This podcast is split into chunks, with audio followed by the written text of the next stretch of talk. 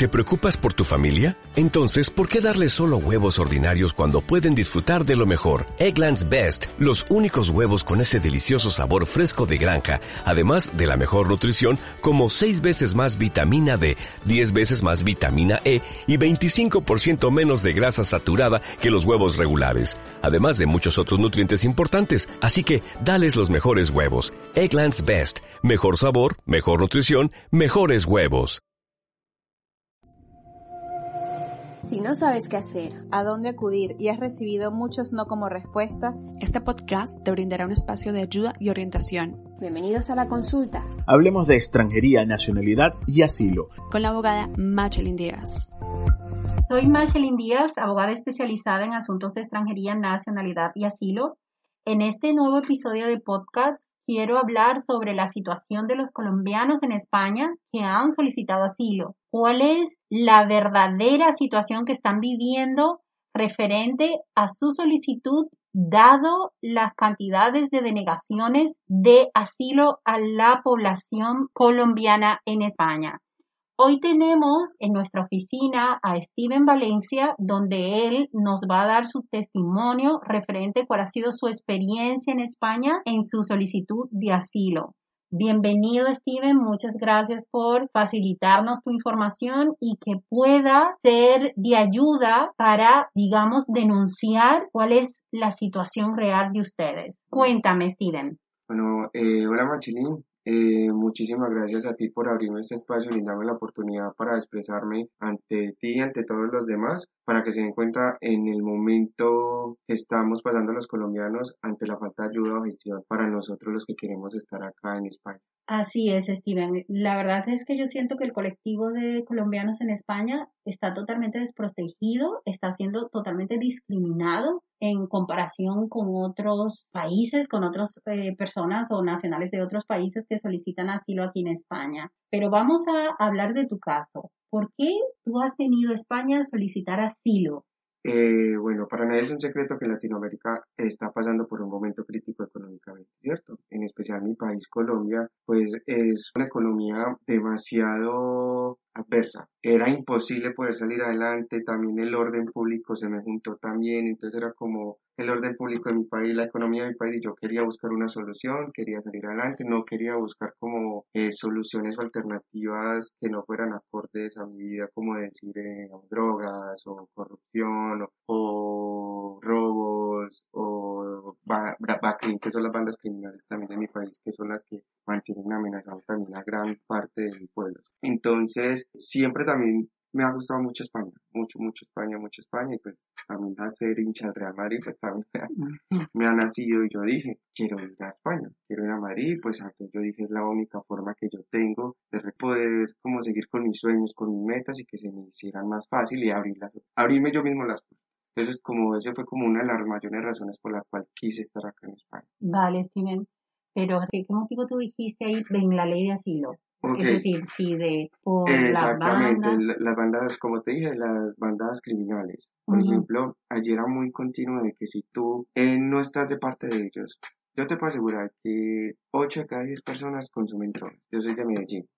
¿cierto? En esos barrios populares eh, está más que todo controlado por estas bandas criminales. En mi caso, por ejemplo, eh, me discriminaba el número uno pues por mi condición sexual, número dos también porque no me relacionaba con este tipo de gente y número tres, pues porque me veían de que pronto yo era muy diferente a ellos. Entonces, por ese lado, fue cuando te en el orden público que me sentía muy amenazado porque me llegaron a golpear, me llegaron a amenazar. Encima de eso, pues me sentía muy presionado, o sea, no, no encontraba un apoyo directo, la verdad. Yo sentía que allí no era feliz, que mi felicidad no era allí. ¿Y llegaste a presentar alguna denuncia? Sí, exactamente, hicimos una denuncia eh, porque también estaban llegando amenazas a mi madre, a mi familia, en el cual porque yo no quería colaborar, yo no me quería relacionar con este tipo de gente, yo no quería, porque obviamente al yo quedarme sin empleo me veían de que yo ya permanecía por decir en mi barrio, en mi calle. Ven, entonces, ¿por qué no nos colaboras a cobrar las vacunas de los carros? Ven, ¿por qué entonces no nos colaboras llevando esta bomba que son por decir la cantidad de drogas o algo que tienen para acá o por qué no transportas estas armas o por qué no nos das avisos cuando llega la policía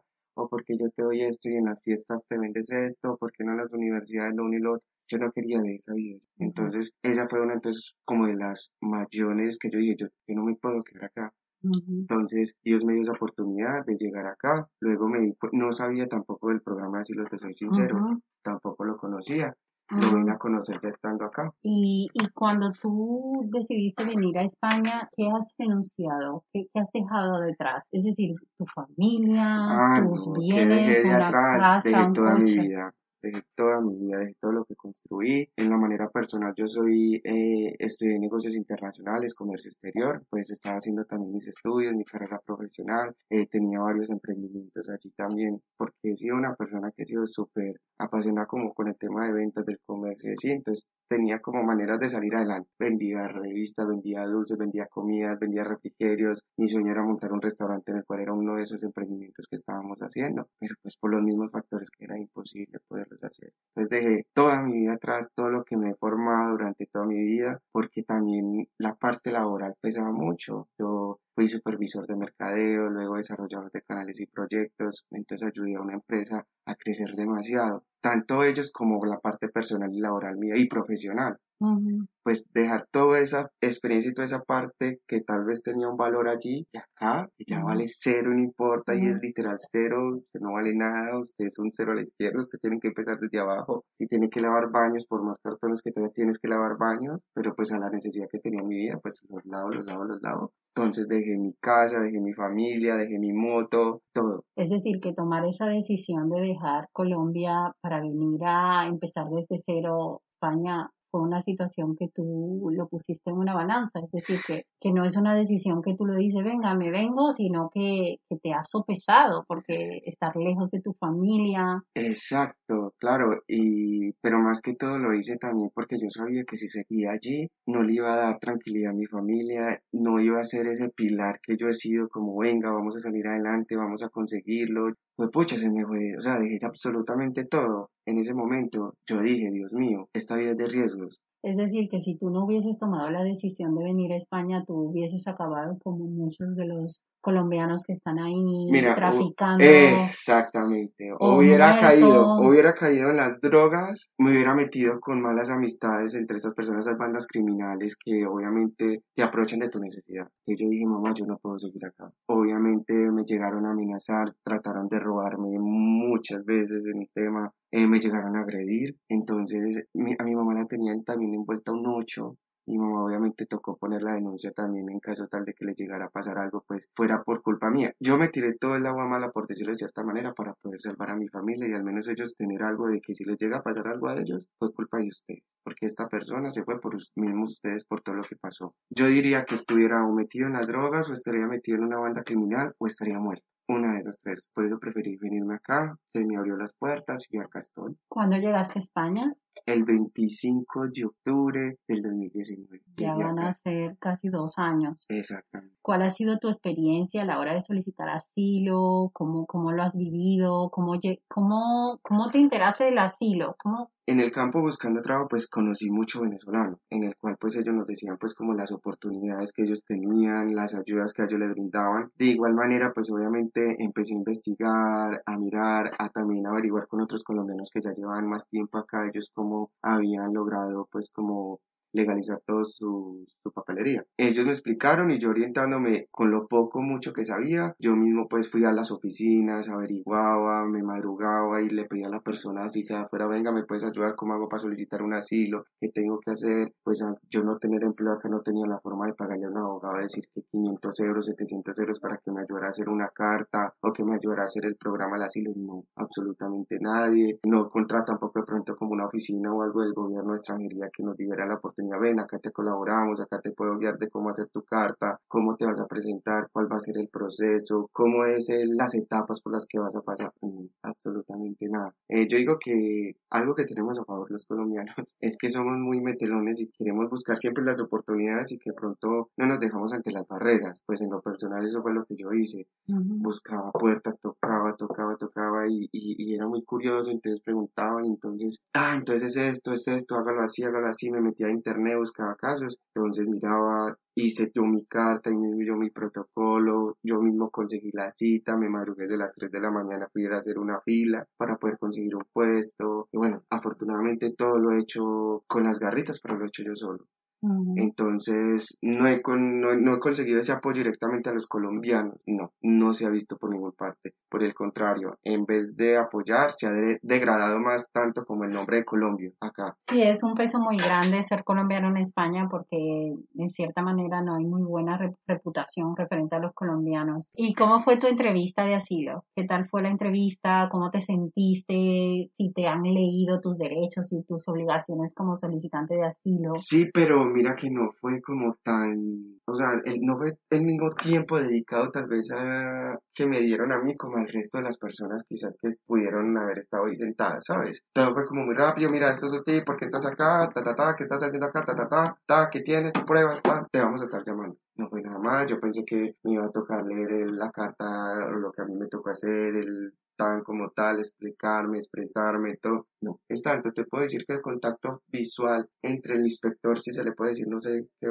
es el nombre de esa persona, a yo que era el solicitante de asilo era nulo. O sea, él tenía más la vista en su computador, en pasar la información, en radicarlo, ta, ta, ta, ta, ta, ta, ta, ta, ta, listo, un papel más, ya, pasa. Eso fue todo. Vale, y no te dijeron tus derechos y tus obligaciones ahí, cuál era el siguiente paso que tenía que hacer, si tendrías que aportar pruebas, más documentación. Ellos lo único que me dijeron era que si tenía pruebas, que si tenía pruebas, ya me dijeron que él tenía que esperar mínimo seis meses que seis meses me iban a dar ya la cita para una, no me iban a dar, que tenía que conseguir, que igual casi no la pude conseguir, porque obviamente las herramientas acá eran muy difíciles también, se mantenían las líneas ocupadas, si no eran ocupadas los accesos eran imposibles, la única forma era conseguir con un abogado que te cobraba 300, 500 euros para poderle conseguir una cita y pues hombre, en el momento era imposible porque antes gracias a Dios tenía con qué subsistir, con qué pagar un arriendo, una habitación, una alimentación y no tenía la oportunidad de pagarlo. Entonces, no, no, nada más me dijeron eso, eh, si tenía más pruebas, esto,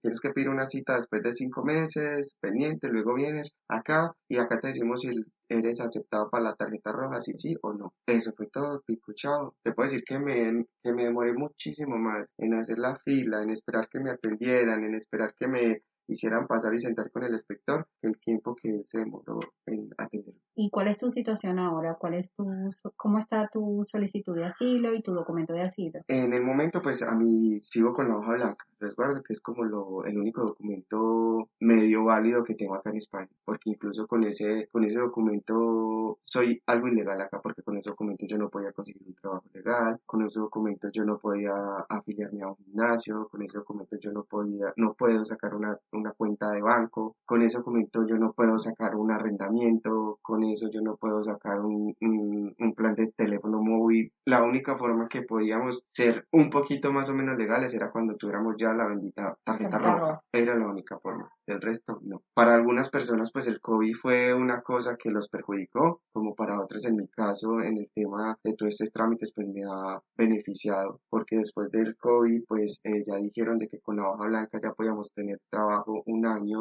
11 meses legalmente. Entonces, con eso fue que ya pude conseguir, pues, como el trabajo legalmente y, ir subiendo como un escalón poco a poco. Pero hasta el momento no me han dado una respuesta de si denegado o si ha sido aceptado. ¿Y crees que ha valido la pena solicitar asilo o hubieses preferido quedarte sin haber hecho nada? Es que es compleja la respuesta porque en este momento por el simplemente el asilo yo no he tenido como decir alguna ventaja para nada.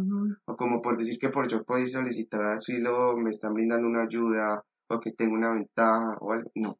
En este momento yo creo que sería igual a no haberlo pedido que haberlo pedido. Me siento como en la porque es con el hoja de resguardo que me dieron pues es la misma cosa que tener el pasaporte que creo que incluso puede ser hasta más válido mi pasaporte que ese mismo resguardo de hoja blanca. La verdad es que tiene mucha lógica lo que dices, porque con todas esas barreras que te han puesto para poder llevar a cabo tu vida aquí en España, esa, esa solicitud no, no te ha servido para nada. Aquí lo importante es que deberían de valorar realmente el motivo de la solicitud, que sean, que, son solicitudes que son reales, basados en unos motivos individualizados de la persona que no tienen que ver con su país, sino de ellas, unas circunstancias que se han vivido de manera particular y que deben de ser estudiadas y es lo que estamos viendo que no se están valorando, que se están haciendo como de manera masiva o generalizada. Yo diría que generalizar, porque por ejemplo, ante un policía incluso, al solo tú decir que eres colombiano, ya, inmediatamente como, es lo peor, como que es lo peor, como que este tiene algo, este va a hacer algo, este, entonces creo que todo lo generaliza.